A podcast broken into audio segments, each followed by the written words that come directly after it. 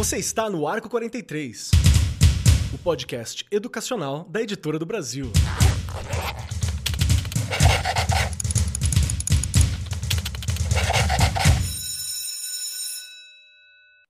Saudações, saudações para você, meu querido professor, minha querida professora, você que nos acompanha no Arco 43 Podcast. Sejam muito bem-vindos aqui, muito bem-vindas, muito bem-vindos. Todo mundo cola com a gente que hoje o papo é show e muito importante. E nós vamos conversar um pouquinho sobre a importância paternal na educação, no desenvolvimento dos filhos, né? Não há muita certeza com o que se falar sobre, a gente fica meio na dúvida, porque com o passar dos anos, devido às transformações culturais que a gente atravessou, nós conseguimos observar uma grande evolução no papel paterno o que é bom.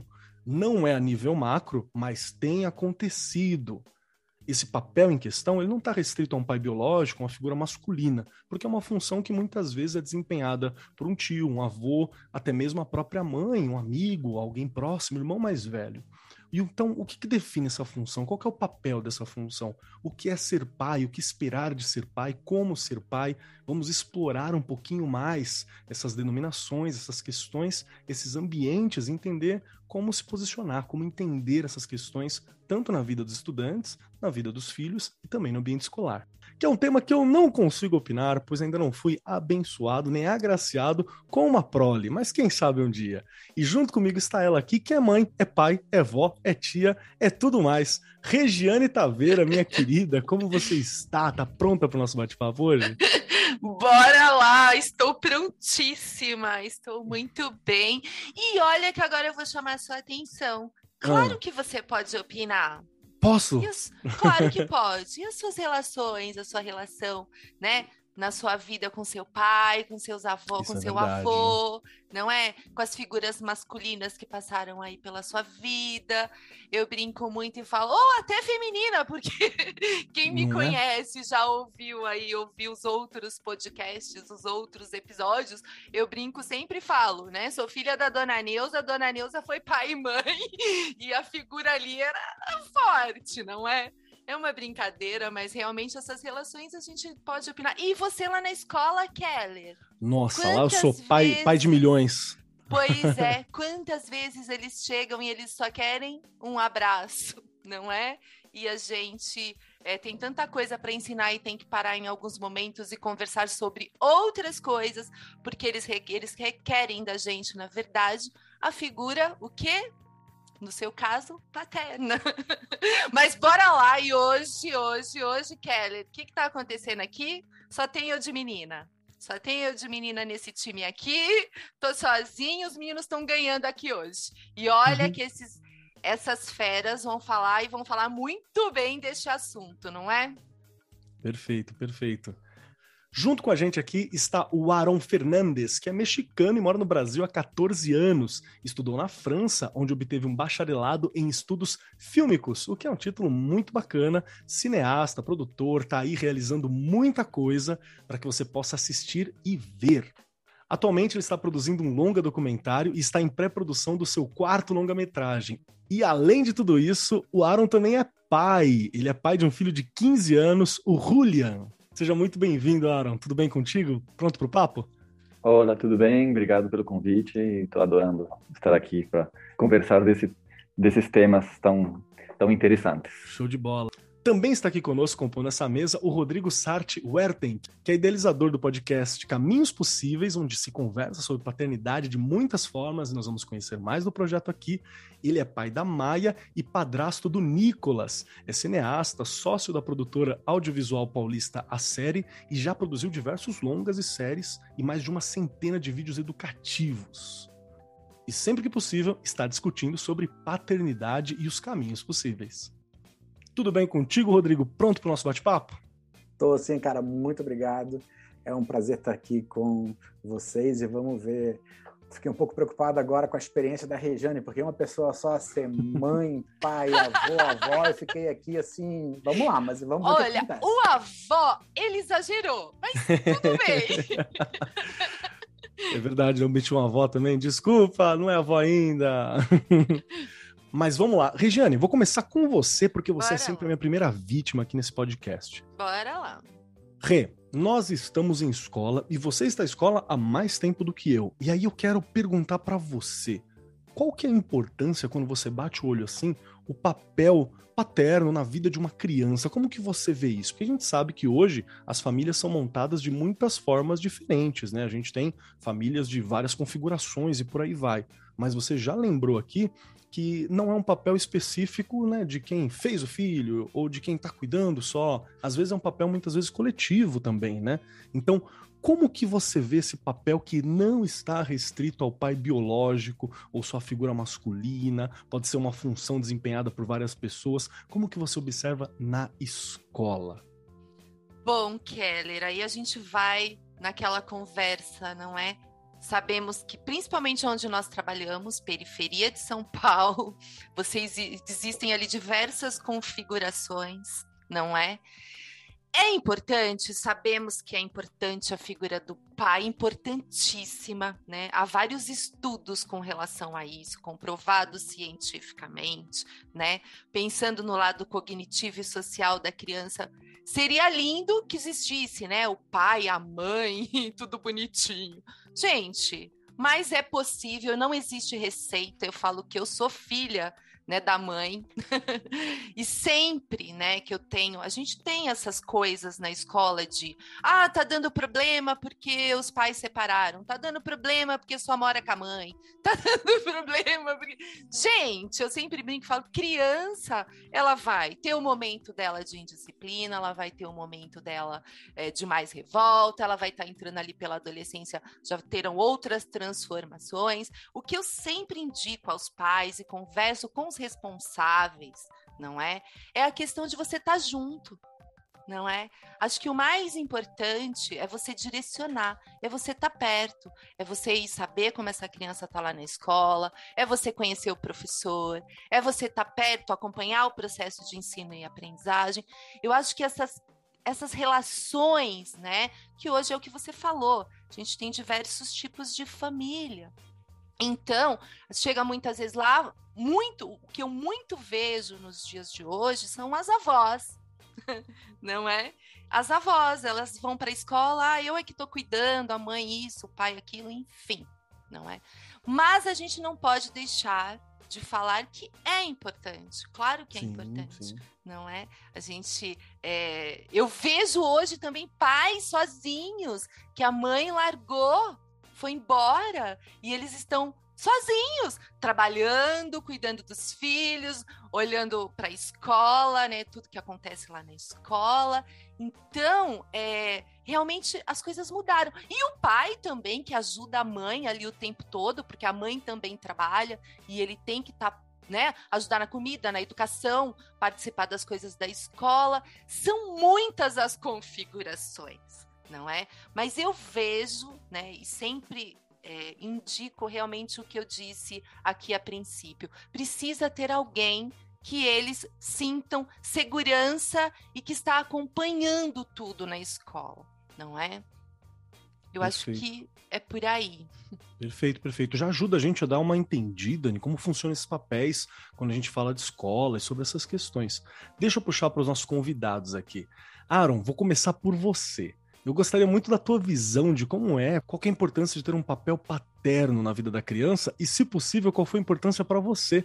Como foi a representação de um papel paterno? Se você teve, ainda mais que a gente tem a experiência aqui de conversar contigo, que vai ter uma questão de outras culturas também, né? Pelo fato de ser mexicano. Como é que é essa presença para você? Bom, eu me sinto bastante privilegiado porque eu tive a sorte de ter um pai muito presente, né? Ele ainda vive, ele está perto de, dos 80 anos.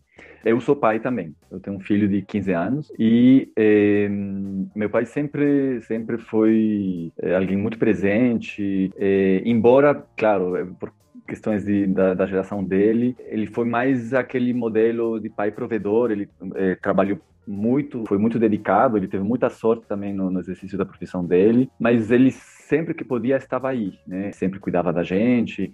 E, logicamente, a, a, minha mãe eh, cuidava mais das coisas ligadas a, aos deveres domésticos, mas meu pai, quando podia, ajudava e tal. Eu, como pai, eh, tento ser um pouco diferente, assim, por questões de sensibilidade.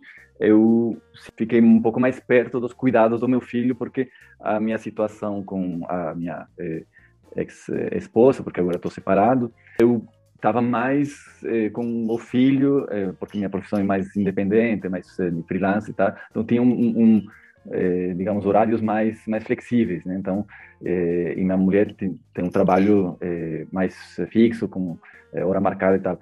Então foi foi curioso de ver essa essa um pouco essa inversão, né? Então, eu acho que, assim, é, da minha experiência, eu digo, tive muita sorte porque meu pai sempre me deu tudo. Somos muito companheiros, muito amigos. É, e para mim é, é, um exemplo muito forte, assim, muito sólido, muito carinhoso, né? É, nunca faltou nada. E eu, eu tento transmitir isso para meu filho, assim. É, eu tenho uma relação ótima com ele também. Logicamente, sempre tem tem percalços, tem dificuldades, né? Mas eu acho que eu, eu, tenho sorte também de ter um filho muito compreensivo, muito carinhoso. Então, assim, eu acho fundamental, né, é, é, ter um, a figura paterna. Bacana. Agora, essa figura paterna não sempre se não sempre se tem nessa nessa figura masculina, é, né? A gente tá, começou a falar das é, diferentes configurações familiares. Eu acho que hoje em dia estamos redescobrindo que é muito mais complexo do que papai e mamãe, né? É, e, e, e eu acho que é bom que seja assim também, né? Estamos, acho que, vivendo uma é, explosão dessa de reconfiguração das famílias. Temos muitos, é, muitas famílias de mães solo, né? Que tem que se apoiar com, com os avós, com os tios, com os amigos, com até com os vizinhos. É, né? Tem os casais é, homoafetivos, né? Que é, né? Aí, aí é, é interessante ver como eles eles se dividem essas tarefas, né, é, de duas mães ou dois pais. Enfim, é, eu acho que estamos num momento muito interessante, mas uh, essa figura paterna é, é super importante, né? Eu sinto e tá, tão importante quanto, quanto, a figura materna e, e, e, é uma coisa que vai se descobrindo aos poucos também a paternidade, né? É, acho que já comecei a falar de, de muitas outras coisas, né? Mas é, é, é isso. Eu, eu, já gostei muito sobre a nesse final quando você falou que paternidade é algo que a gente vai descobrindo aos poucos. Eu acho que tem muito disso quando você levanta a tua experiência, né? Que uma geração anterior o pai tinha uma configuração, né, era uma ideia pai era aquele que, que não participa diretamente, às vezes, da vida do filho, mas não deixa faltar nada em casa. Aquele era o papel esperado. E é um papel. É o pai provedor. Tá... É o pai provedor. E a gente está descobrindo outras formas, né? De, de agir, outras formas de ser pai, muito pela necessidade, mas muito também para que não se restrinja, né? Para que a gente não se restrinja.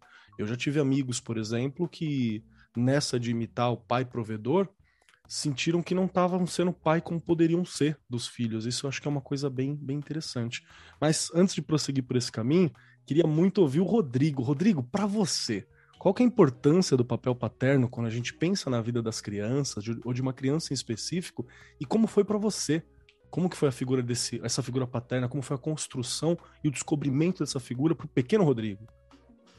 É, é, eu acho, eu acho que tem, tem é a pergunta das mais complexas possíveis, né? A que você falou, que é basicamente te define como filho, te, assim, como é você como filho e como é você como pai. Né? Isso é o espírito. Mas, é, mas eu acho o seguinte, eu acho assim, primeiro, eu acho que tem uma construção constante, e aí eu, eu queria só fazer uma introdução, que é, que é uma coisa que ela é recorrente na conversa que Aaron e eu, é, que a gente vem tendo há muitos meses, e também antes com, com o Walter, que é outro criador do podcast Caminhos Possíveis comigo, e o Rony Tavares. A gente vem falando muito sobre é, caminhos, né, os caminhos possíveis, não só da paternidade, é, da paternidade possível, a paternidade que a gente consegue construir, mas uma coisa que remete diretamente à sua pergunta é o processo em construção ele é ele ele é constante mesmo, ou seja,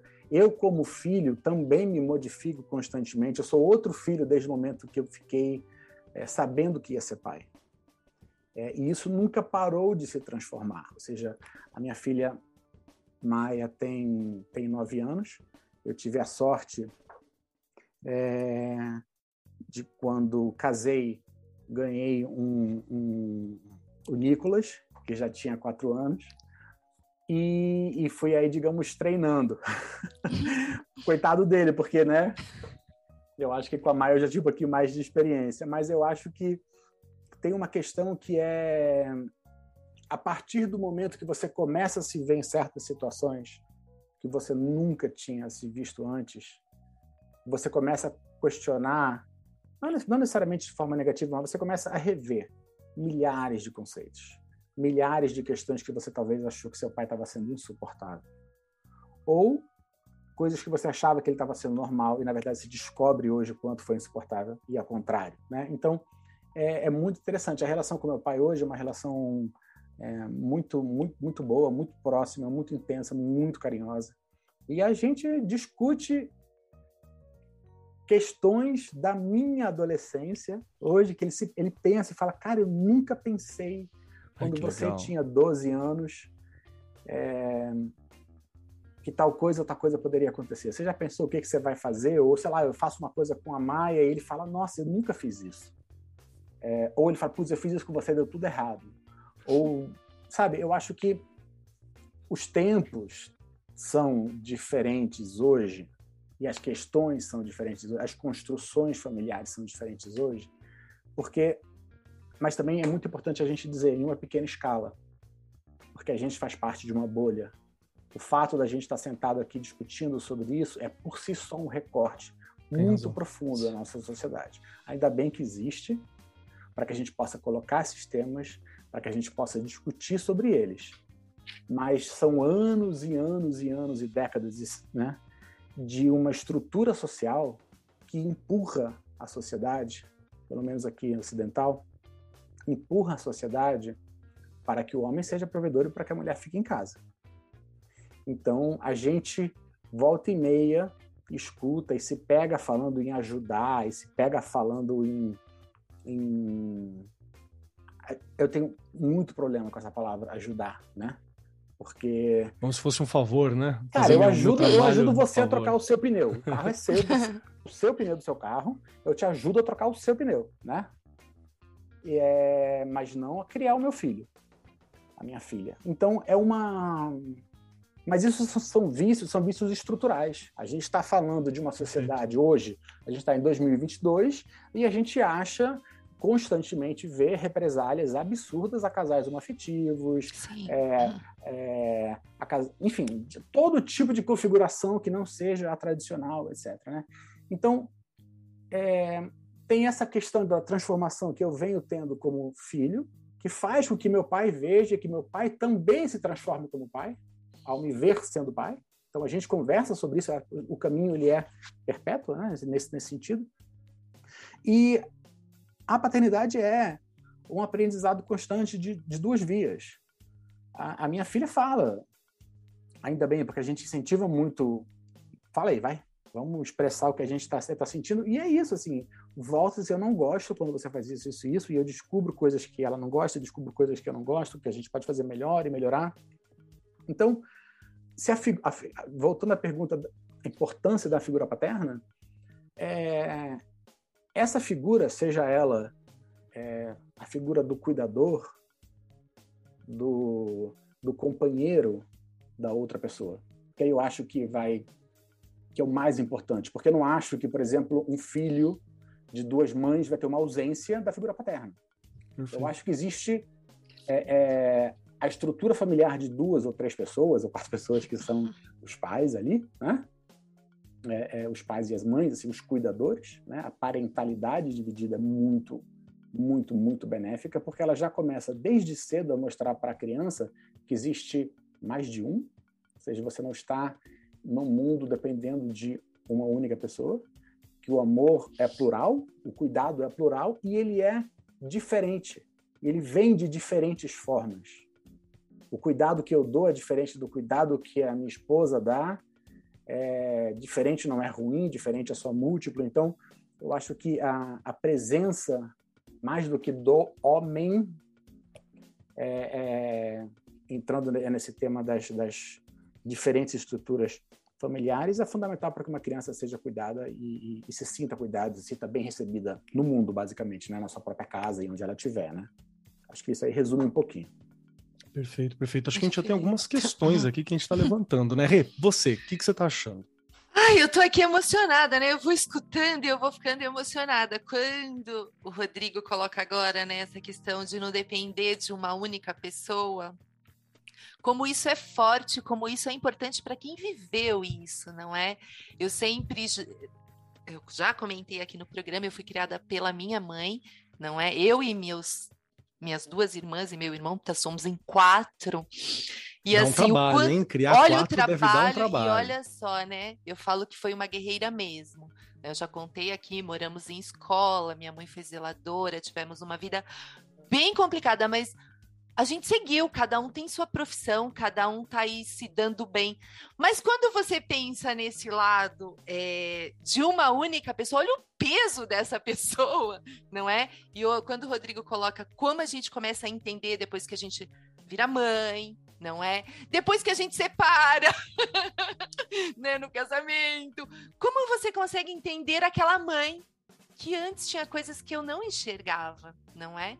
Mas também já comentei aqui no programa que eu adotei meu pai, né? Tenho até que escrever esse livro, que eu lembro bem que alguém comentou aqui no podcast, escreva esse livro, não é? Eu fiz questão de cuidar do meu pai, fiquei 11, 12 anos com ele, e foi uma relação maravilhosa. Eu falo que foi o momento que eu tive pai. Ali depois, né, quase 40 anos, eu fui cuidar do meu pai durante 11 anos, enfim mas é uma coisa que mexe, não é? Se você for pensar nessa essa questão de realmente não interessa se são duas mulheres, se são dois homens, se é o avô, se é, né, junto com a avó, se é o tio com a tia, mas o dividir a criação ali de um filho, de uma criança, se torna realmente uma coisa não que é leve, mas você acaba tendo alguém para compartilhar.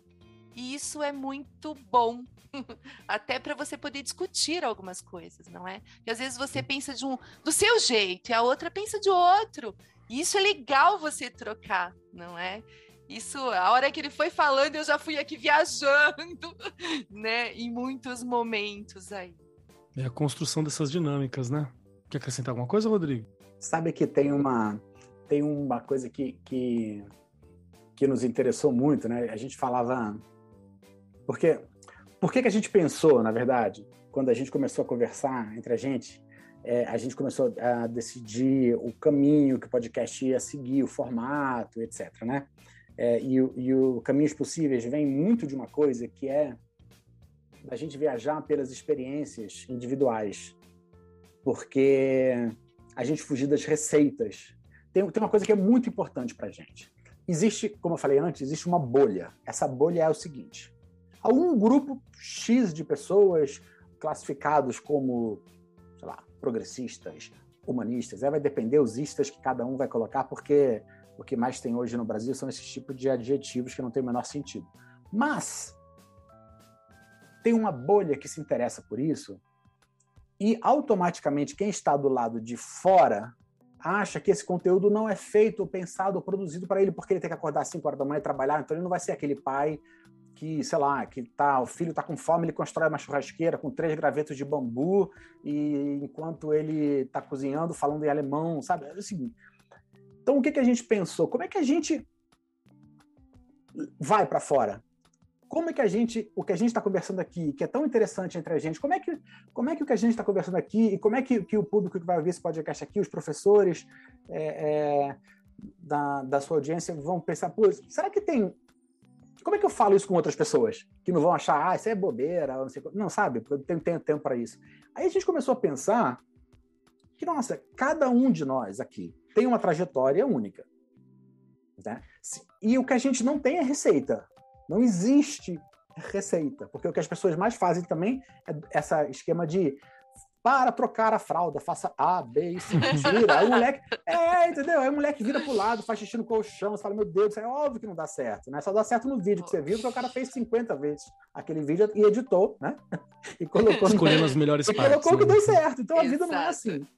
Aí a gente começou a trazer, a gente pensou, vamos trazer pessoas que sabem muito do que estão falando, né? Vamos falar, vamos falar do, do, sei lá, com, com o Christian Dunker, por exemplo, sobre, sobre, sobre psicologia, sobre, é, sobre o cérebro. Vamos falar com uh, o Zé Cabaleiro sobre música. Sabe assim, vamos falar com pessoas que são fera na sua área, mas fera mesmo, sabe? E aí, essas pessoas são pais. E aí, como é que é? Como é que é a prova de que não tem receita e que as Perfeito. paternidades possíveis são múltiplas, elas vão dar erradas pra caramba. E a gente aprende muitíssimo no erro.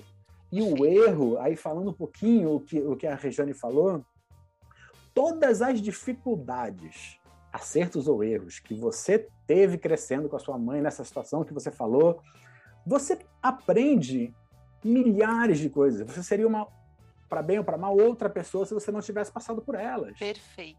Então isso é tão importante a gente mostrar, cara, que no erro e na dificuldade, e quando você entra em pânico porque seu filho quebrou o pé, quebrou o dedo, ou sangrou o nariz, você acha que vai morrer, e é isso, entendeu? Então, assim, a criança percebe, e aí você estabelece uma relação com a criança também a partir daquele erro. Então, a gente tem depoimentos, eu deixo aqui o convite para todo mundo, é, a partir do dia 14 de agosto, ouvir aí nosso podcast Caminhos Possíveis, porque tem depoimentos tão bonitos, tão bonitos, das pessoas que a gente entrevistou, sobre a quantidade de inseguranças e incertezas que eles tiveram. E como isso, de alguma maneira ou outra, eles levam para a vida e levam para a sua área, levam para a sua música, levam para o seu livro, levam para vários lugares. Então fica esse, essa questão aí, vamos, não vamos fugir do erro. Eu acho assim, vale a pena abraçar e conversar, porque as paternidades são múltiplas e são todas possíveis, sabe? Perfeito. E não, e, e não tem receita, né? Eu acho que, o que eu, uma das coisas que eu, que eu é, aprendi muito com, com esse, essa série de, de episódios do podcast, né? Que num um formato documentário, cada episódio é que nem se fosse um documentário, tem até uma pegada um pouco cinematográfica, assim, de, de exploração e é, observação e escutar, né? É o que eu espero de vocês, hein? É, Essa pegada cinematográfica aí, eu espero. É, como todos esses pais, é, porque essa era uma condição é, sine qua non, né? Que todos os entrevistados fossem pais e falassem da, eh, desde a própria experiência eh, de pais e também de filhos, né? Era uma questão de pôr em perspectiva como foram os pais deles e como eles eh, são como pais, né? E todos, a grande maioria, fala que eles queriam, gostariam de, de dar mais, né? De ficar mais presentes, ser mais cuidadosos e tal mas que a vida é a vida, né? E, e por exemplo, eh, o Zé Cabaleiro e o Hamilton de Holanda, que são dois músicos eh, célebres, né, e que viajam muito, tem essa, essa eh, até agora esse receio, né, de, pô, putz, eu, eu, tenho que viajar, mas eu como vou deixar minha mulher com os meus filhos e tal, tal. E aí vai se construindo estratégias, pequenas estratégias que, que cada um fazia para suprir essa, essa, essa ausência, né? É, é, então, é, é isso, a paternidade vai se construindo pouco a pouco, dia a dia, mas o que é importante é essa presença ou essa vontade de querer estar aí, de ser é, pai, de, de ser companheiro, né? E eu acho que a, a, todos os entrevistados têm, essa questão, né? De eles é, quiseram e escolheram ser pais e se esforçam cada dia é, para ser melhores pais, né? E o aprendizado continua, mesmo assim, os, os, que já têm filhos adultos, né, de 30, 35 anos, tal, é, continuam aprendendo. Sim, porque pai não é uma coisa que né? você né? deixa de ser, né? É algo que você está sempre construindo, sempre descobrindo, perfeito. Sim, e, cada, e cada idade tem os seus desafios, né?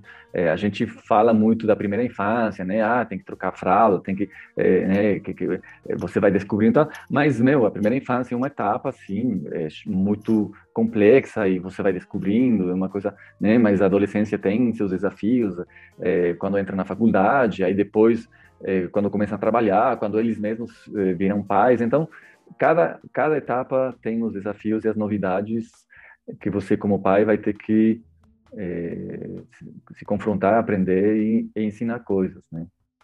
Eu acho que uma das coisas mais difíceis é conseguir lidar com essa insegurança, né? Que a gente acaba tendo para tudo na vida. Mas eu, eu, eu, senti. Eu vou fazer umas, umas aproximações com a minha experiência como professor e com algumas experiências com alguns amigos, assim. Então, por favor, me corrijam se vocês perceberem que algo está muito deslocado.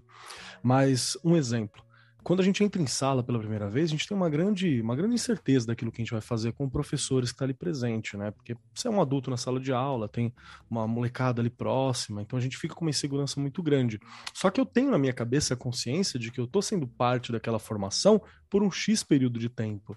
Eu imagino o peso de responsabilidade que a gente pode acabar sentindo quando você percebe que você é um pai ou uma mãe e que você tem uma responsabilidade na formação de um ser humano por completo por muito tempo, quiçá a sua vida inteira, desde que ele surgiu, ou desde que aquele ser humano foi feito, ou pelo menos até aquele ser humano e você existirem e dividirem tempo ao mesmo tempo na vida, na Terra. Isso dá uma sensação de peso que eu acho que ele é muito grande. E quando eu ouço vindo de vocês a questão de que é algo que se constrói, é algo que não necessariamente tem regra, tem, claro, coisas são esperadas. A fralda está suja, é esperado que ela seja limpa, né, em algum momento mas que você não tem uma estrutura de regra, ela dá uma liberdade, tira um peso, mas também dá um medo. E aí eu acho que tem uma coisa incrível no processo que vocês proporam com o podcast também, é que de ter essas trocas, né? Dizendo que esse medo ele deve estar presente em todo mundo, dizendo que isso não é exclusivo, né? Independente da área que você está trabalhando, independente daquilo que você está construindo. E eu tô falando isso porque eu já estive em escola e vem às vezes um pai ou uma mãe mesmo querendo conversar sobre experiências que eu sinto que eu não tenho e tentar encontrar esse terreno em comum até para falar aquilo que o pai ou que a mãe precisam ouvir no sentido desse peso, dessa responsabilidade, me parece importante. Faz sentido essa divagação que eu estou puxando aqui para vocês, Rodrigo? Faz, faz super. É, faz super, mas eu, eu, acho, eu acho que tem um. Eu complementaria esse, isso que está falando com o seguinte: é, é verdade, ou seja, é, por mais que a gente diga que não existe, é, é, eu acredito que não existe uma única forma, não existe um conjunto de regras que deve ser aplicado por todo mundo, mas é óbvio que eu individualmente tenho carregado o meu conjunto de regras, por mais que eu não uhum. esteja consciente disso. E aposto eu, que algumas coisas tenho... que não estão certas tem muito claro também, né, na cabeça, assim, coisas Sim, mas, mas claro, tem muitas coisas que não estão eu, eu, tenho carregado o que, que eu acho. Antes da Maia nascer, eu achava coisas que podia e coisas que não podia. Não sei por que, que eu achava. Eu acho por quê? Pela minha experiência como filho, pela minha experiência crescendo, por vendo outros adultos disciplinando, ou cuidando, ou fazendo com outras crianças, e eu achando bom ou ruim, você vai montando, né? A sua, a sua digamos, a sua normativa interna. Agora, é, a partir do momento que a criança nasce, você começa a ver isso pela primeira vez. Eu me lembro a primeira vez que minha filha subiu no sofá e pulou. Eu imediatamente falei que eu ia falar assim, não pode. E aí eu me dei conta que eu nunca na vida tinha pensado sobre isso. Mas eu estava assumindo como fato. Então eu fiquei, parei cinco segundos, falei, será que qual é o problema? Uma criança de um ano dá um pulo numa almofada. Não pode, não pode ser possível que seja um problema. Mas eu provavelmente ouvia, me disseram, sabe? Então você vai criando aquela norma. Então, sim, não existe norma para todos, você tem a sua própria norma. Eu acho interessantíssimo que você esteja aberto a rever Boa. todo esse Boa. processo, porque não existe por que você achar que uma coisa que você achava, ela se aplica na tua realidade hoje. E a questão do medo que você falou, Kelly, é o seguinte: esse medo vai te levar ao pânico se você, se você achar que isso é uma coisa de, via, de mão única. O que, que eu estou dizendo? A formação da minha filha ela é um processo dela, que eu influencio, eu tomo escolhas para que ela esteja exposta a coisas que a vão influenciar, mas eu posso ficar lendo Pablo Neruda o dia inteiro e ela achar um saco poesia latino-americana. Ou seja, não existe um processo de uma onde você não pode achar que você é responsável porque você está falando de outro ser humano. Perfeito. Então existe o cuidado e existe aí que eu acho que já é uma certa neurose de você achar que você vai moldar. Porque se você achar que você vai moldar e que você vai doutrinar, o teu peso vai ser gigantesco, inalcançável, só que você mesmo que colocou esse peso em você. Né? Então, confiar um pouquinho no outro ser humano, cuidar do ser humano, respeitar aonde ele está. Ele está é um ser humano na primeira infância, com dois anos, você conta, que sabe, que não sabe. A gente sabe o desenvolvimento, as habilidades motoras, ela vai crescendo. A gente vai dando espaço. Se você não der esse espaço, você não cresce como ser humano também, e você está bloqueando e está tentando direcionar uma coisa que não é, entendeu? Que não, que não é possível de fazer. Rodrigo, é tão bom ouvir você falando isso, porque é justamente esse processo de neurose que a gente acaba vendo tanto em professores quanto em alguns pais, né? Que a gente sente essa responsabilidade completa sobre algo que a gente não tem. É, acho, não, não só a gente, acho que ninguém tem né, esse, esse controle total. Rê, você vê muito na escola a gente com essa, essa, essa neura? Vejo muito. E aquelas questões, né? Ai, fui eu que errei. e eu falo, eu também. Olha, e eu continuo errando e eu vou errar muito mais. Mas sabe que agora, assim, né, me veio à cabeça, enquanto escutava vocês, é, um determinado aluno, né, que vive uma situação bem complicada na minha escola esse menino, a mãe começou a namorar e largou, deixou, né? Parou de cuidar, enfim, eles vivem ali meio que sozinhos. Eu percebo isso. E o pai é catador. E me chamou muito a atenção outro dia que eu chamei ele para conversar. Ele é bem disciplinado, mas ele é um menino muito bom, sabe? É porque é engraçado, né? Eu já falei, já contei aqui, eu, eu me aproximo muito dessas rebeldias, talvez porque eu tenha sido um pouco, né? E eu chamei ele para conversar e, nossa, uma coisa assim que parece tão simples, mas para ele foi tão importante. Ele disse assim: Eu fui dormir na casa do meu pai, lá, né, no, no quartinho onde o pai dele vive, enfim. Ele falou assim: ah, mas hoje, antes de eu vir para a escola, meu pai fez meu leite. Gente, parece um negócio tão simples, mas ele falou aquilo com tanta alegria, não é?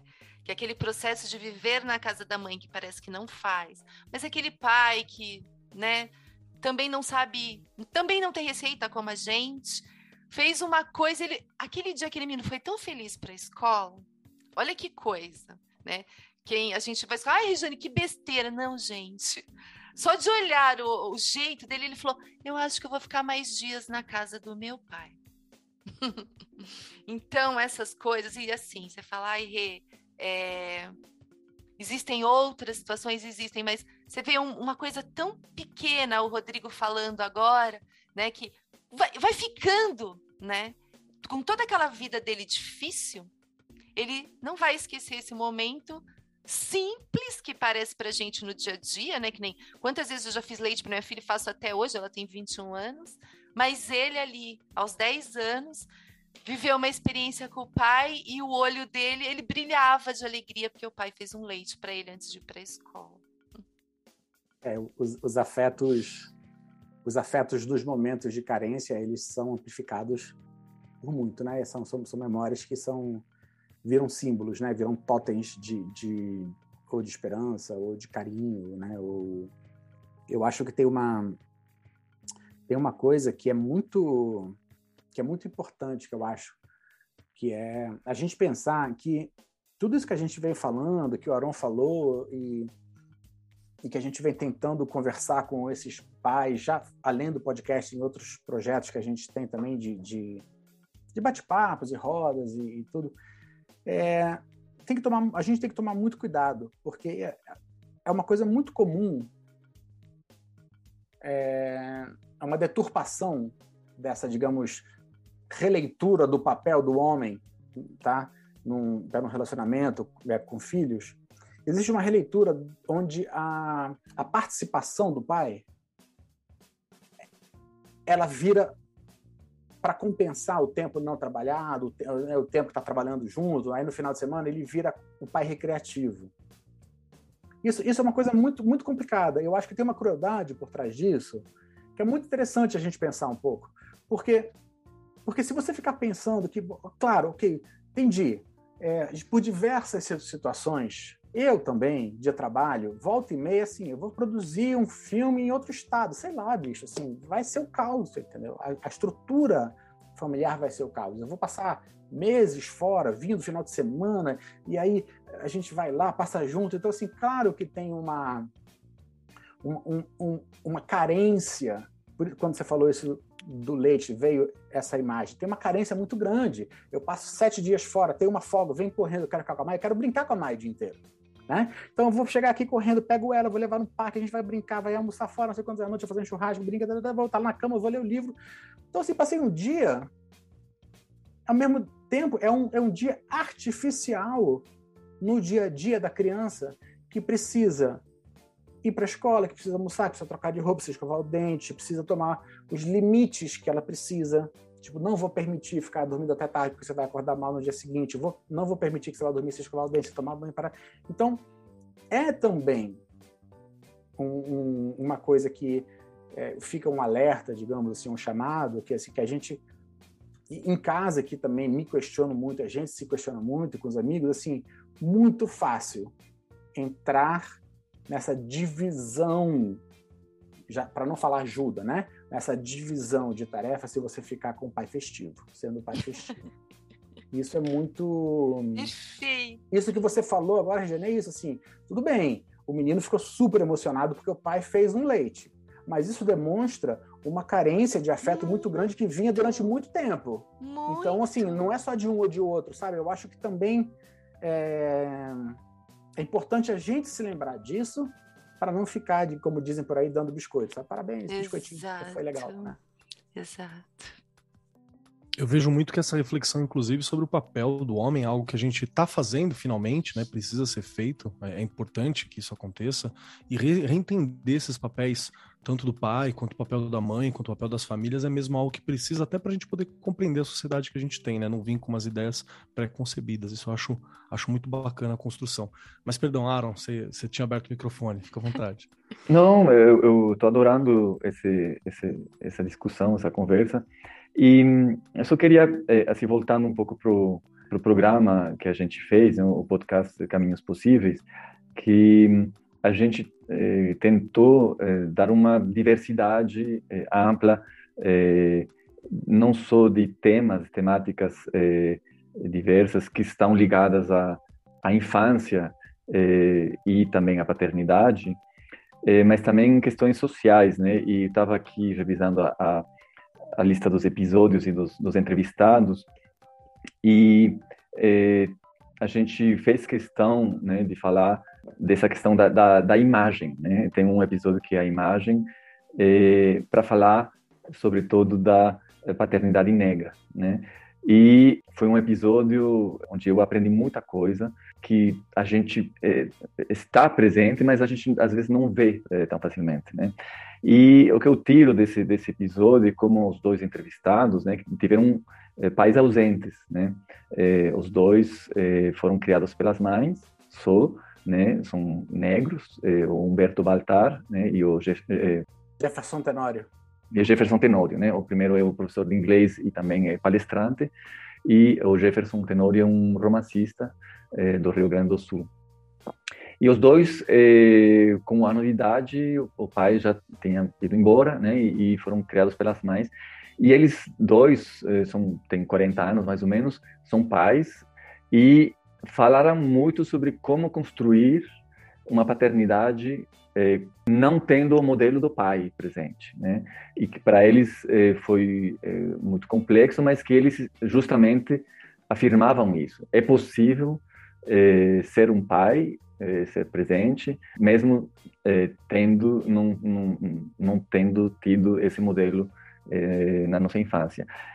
O que é muito interessante é ver como o papel da comunidade e, e, no caso do Humberto, é, bom, dos dois, a questão da ancestralidade também, né, das raízes africanas deles, é, ajudou eles, né, eles se nutriram muito disso, e eu achei muito interessante, né, como é, sempre tem um, caminhos possíveis ou, ou, ou é, é, sempre dá para achar é, modelos, é, né, se a gente quer é, achar eles. Né?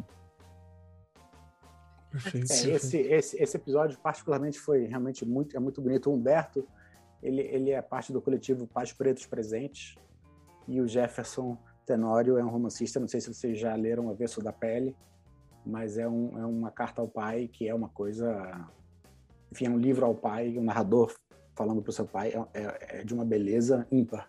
E é muito bonito ver essa, e pouco que a gente falou, essa quebra neles, eu digo assim, né? Essa, essa quebra do paradigma ou da repetição, né? É quando a gente fala que a gente tem toda uma sociedade estruturada de uma certa maneira e eles procuram em outro lugar. Eles procuram o pai, a, a, figura de pai nos pais que eles não tiveram em outros lugares. Então é muito bonito ver esses outros caminhos surgindo também. A gente está quase dando o nosso tempo, mas acho que a gente não pode terminar isso aqui sem a gente ter uma conversa ou caminhar para os finais, sem que a gente tenha uma mensagem mesmo direta para a gente falar para os pais que estão presentes e tanto que algo que nós gostaríamos que fosse veiculado para todos os pais ou mesmo para as mães que executam esse papel assim. Nós temos acesso aqui a professores, educadores do Brasil inteiro, então vamos brincar disso. Se vocês tivessem como a sua voz ser ouvida por cada pai, ser transmitida pelos professores que ouvem a gente, para cada mãe, para cada pessoa, nesse Dia dos Pais, nesse mês que representa os pais, que mensagem que a gente teria para passar? Regiane, vou começar com Ai. você. Começar Eu? com você. É, para dar tempo para os convidados pensarem, é sempre assim. Nossa. Eu acho que se manter, né, seja a mãe, seja o pai, seja o avô, seja a tia, o tio, enfim, se manter perto, eu lembro de um pai, olha que interessante, de uma das escolas que eu trabalhei aí nesses meus anos de escola, que ele chegou para mim e fez assim, Regiane, ele, ele era bem sozinho, assim, vamos dizer, né? Praticamente a mãe ali não existia. Eu não tenho muito tempo, eu saio muito cedo, eu não vejo minha filha, quando eu volto, ela já às vezes está dormindo e eu não tenho muito tempo. Aí eu falei para ele, pega o caderno dela e deixa um recadinho ele falou: Eu não escrevo muito bem. Eu falei: Faz uma estrelinha, faz uma bolinha para mostrar que você esteve ali, que você olhou, que você. Eu não esqueço. Aliás, aquilo era uma coisa que eu falo que eu devia ter tirado cópia. Chegou ao final do ano, o caderno daquela menina tinha desenhos, tinha mensagens. É, todo dia ele saía cinco e pouco da manhã. Ele fazia alguma coisa no caderno para deixar para ela a presença dele não é? E assim, é, a minha mensagem é essa: esteja presente. Eu sei que a vida é maluca, que a gente está vivendo tempos de trabalhar em dois, três empregos, não é?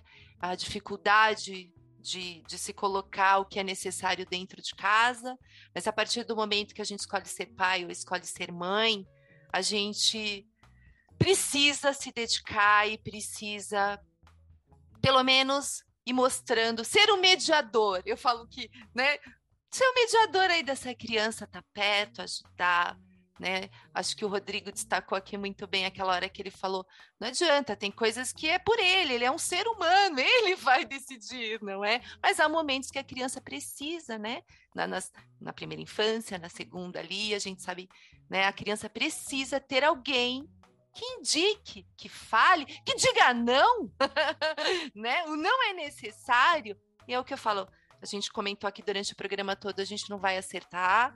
Pode ter certeza que você vai errar muito mais do que acertar, mas tenha certeza que se eles sentirem a sua presença, vai dar certo. No final, tudo dá certo. Perfeito. Aaron, para você essa missão simples, de uma mensagem que você gostaria que fosse coada nas escolas, para os pais e alcançasse todo mundo? É, bom, eu, eu não sei se, se é uma mensagem, um conselho, eu não sou bom dando conselhos, né? E, é, é, mas é, pegando um pouco carona é, no que a, a Regiane falou, eu acho que é, assim a, a vida é, maluca, né? cada vez mais assim. Então essa presença com os filhos, eu acho que tem eh, não é uma questão de, de quantidade, mas de qualidade, né? É, a gente é, tem que viajar, tem que trabalhar, tem que fazer muitas coisas, tem que cuidar da casa, tal. Então, às vezes sempre tem essa é, esse sentimento de que a gente não passou tempo suficiente com os filhos. Mas ninguém pode passar. E eu acho que os filhos não aguentam, não, assim, ter sempre o pai aí, meu Deus, sobretudo quando são adolescentes, né? Agora meu filho tem 15 anos, eles são, não quer me ver, né? Ele quer, mas é, o, o, pouco tempo, o, o, tempo que você tem de livre, é, tentar estar aí 100%, né? E é, enxergar o seu filho como se fosse uma pessoa que aliás não como é, é, não como uma imagem que você é, quer é, é, né que você fantasia aí que você acha que tem que ser de certo jeito mas enxergar ele como ele é ou como ela é né e, e tentar ajudar a uh, que se torne a pessoa que ele quer ser ou ela quer ser, né? É, acho que isso é o melhor presente que um pai ou uma mãe podem fazer, é respeitar é, a pessoa que o filho ou a filha são e ajudar é, a eles a, a, se tornarem o que eles são, né? É... O Carol falou, talvez sendo coadjuvante nesse bom sentido, né? Do seu parceiro, mas deixar ela liderar um pouco o caminho. Perfeito, perfeito. Eu adicionaria, confia em duas coisas. Busca o seu coletivo é, porque esse coletivo de pais, amigos, família, o, o, coletivo que você conseguir, ele, ele é muito benéfico. Ele é muito benéfico para você, para, você ver nos seus pares é, experiências é, muito similares. E eu me lembro que uma das coisas que eu mais gostava, a gente ia numa consulta coletiva com o nosso pediatra. Então eram cinco casais com cinco bebês. E você chegava lá achando que seu filho ia morrer porque ele estava com dor de barriga, quando você viu o problema do outro era igual o seu, entendeu? E, e você começa a, a, entender que é isso, a vida é isso mesmo. Então, essa, essa busca o seu coletivo. Existem diversas formas, existem grupos para isso, existem o teu vizinho, existe o teu primo, existe o amigo, ou o pai do coleguinha da escola, enfim, procure o coletivo. E, e a outra coisa é aceite, aceite as suas limitações e seus erros não como uma coisa que não devam ser trabalhadas, eu não estou dizendo isso não, mas assim, aceite porque a sua criança vê. A sua criança vê a sua limitação, ela entende, ela sabe que você não é um cara engraçado quando você quer brincar. É, o que não quer dizer que você não queira, tente, continue tentando ser engraçado se, isso te, é, te diverte, mas a criança sabe que você não é. Então, se você aceita isso, você também está se colocando como um ser humano passível de erro, Falha. passível de falhas, passivo de tudo isso. E a sua criança vai crescer sabendo isso, assim, meu pai é falho, isso é hum. ok, hum. né? Então, eu queria só deixar essas duas coisas, assim, de, do erro e do coletivo, porque eu acho isso muito importante também. Não, perfeito, perfeito, essencial. O que eu gostaria de acrescentar só é que para a gente continuar tentando entender o que, que é ser homem, o que é ser pai, o que é ser professor, que são papéis que não estão delimitados, assim, o tempo às vezes exige que a gente modifique, ou que a gente recompreenda isso, né? A gente não cristalizar uma ideia tão fechada ou, ou querer reproduzir alguns papéis que até funcionaram em determinado contexto, mas não necessariamente funcionarão em outros. Então é para a gente estar tá aberto a entender e a mudar. E eu acho que se você colar todas essas ideias que você tem aqui, você pode não ter um mapa, mas tu tem uma direção muito interessante, né? Para onde caminhar. Basicamente é isso.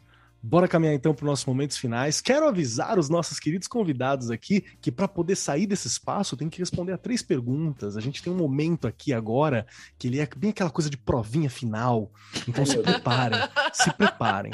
São perguntas dificílimas, dificílimas. A primeira delas é: se você gostou do nosso programa, olha que pergunta complicada, hein? A segunda delas é como que eu acho vocês sem mais sobre você e seu trabalho. Então deixa um contato, como é que a gente te acha? Se eu quiser aprender um pouco mais, se eu quiser conhecer mais do projeto, se eu quiser descobrir mais caminhos possíveis, como que eu faço? E a última é um pedacinho de você, um pedacinho do Aron, um pedacinho do Rodrigo, um pedacinho da Regiane, um pedacinho do Keller, para ficar acompanhando os nossos ouvintes ao longo da semana. Pode ser uma indicação de livro, pode ser uma indicação de filme, pode ser um podcast, pode ser um pensamento, pode ser uma frase, pode ser o que você quiser. Algo que seja seu para acompanhar os nossos ouvintes em seus corações e mentes. E para dar tempo do convidado pensar, Regiane Taveira, as três perguntinhas para você. Se você gostou do programa, onde a gente te acha e qual pedacinho da Rê a gente vai ter hoje. Bora lá. Gente, eu amei. Eu acho que assim, as, a hora passou e eu não percebi. Dá para discutir muito mais e dá para falar muito mais. Eu amei né? Aliás, os meninos aí já, por favor, sintam-se convidados, porque vocês voltarão. Por favor. Eu estou aqui no Arco 43, lá no Instagram, no Facebook, e como eu brinco lá no chão da escola, Tô sempre por lá. Eu acho muito engraçado. Você comentou outro dia, quer ler só um parênteses. Uma mãe ouviu o podcast e ela veio falar: Eu tô aqui no chão da fábrica. eu não aguentei, comecei a dar risada. Falei: É isso aí, aqui é o chão da fábrica, não Seja é? bem-vinda, né? É, exato. E eu não tenho, eu sei que os meninos vão indicar, mas eu estou super curiosa, super com vontade, então eu vou indicar o podcast dos meninos, não tem como, né? Caminhos possíveis, não tem como não indicar. Regiane passou na frente, hein? Passei na frente, eles vão ficar olhando, não tem como. Precisamos, né? Gente, olha, aliás, só o nome, né? Já é um nome que dá uma mexida, não é? E que cabe aí para to para todos e todas, né? Caminhos possíveis para as mães, para os pais, para os professores, para os diretores. Olha aí, fica a dica. Gente, muito obrigada. Eu amei, amei, Keller. Obrigada, uma delícia sempre estar aqui com você, meninos. Muito obrigada. Que isso. Obrigado pelo seu tempo. Você é maravilhosa. Sempre foi, tá aqui sempre tocando tanto com a gente. Aaron Fernandes, você, meu querido Aaron. Ah, quer, quer mais, mais um tempinho? Posso jogar pro Rodrigo, não tem problema. então, Rodrigo, Rodrigo Sartwerten, que está aqui conosco hoje. Três perguntas dificílimas para você, que eu vou até relembrar, porque eu sei que elas são muito difíceis, hein? Primeira, se você gostou do programa. Segunda, aonde a gente te encontra e sabe mais sobre você e seu trabalho. E a terceira, aquela dica, aquele pedacinho do Rodrigo, para a gente conhecer mais e curtir durante é, a semana. Obrigado pelo convite.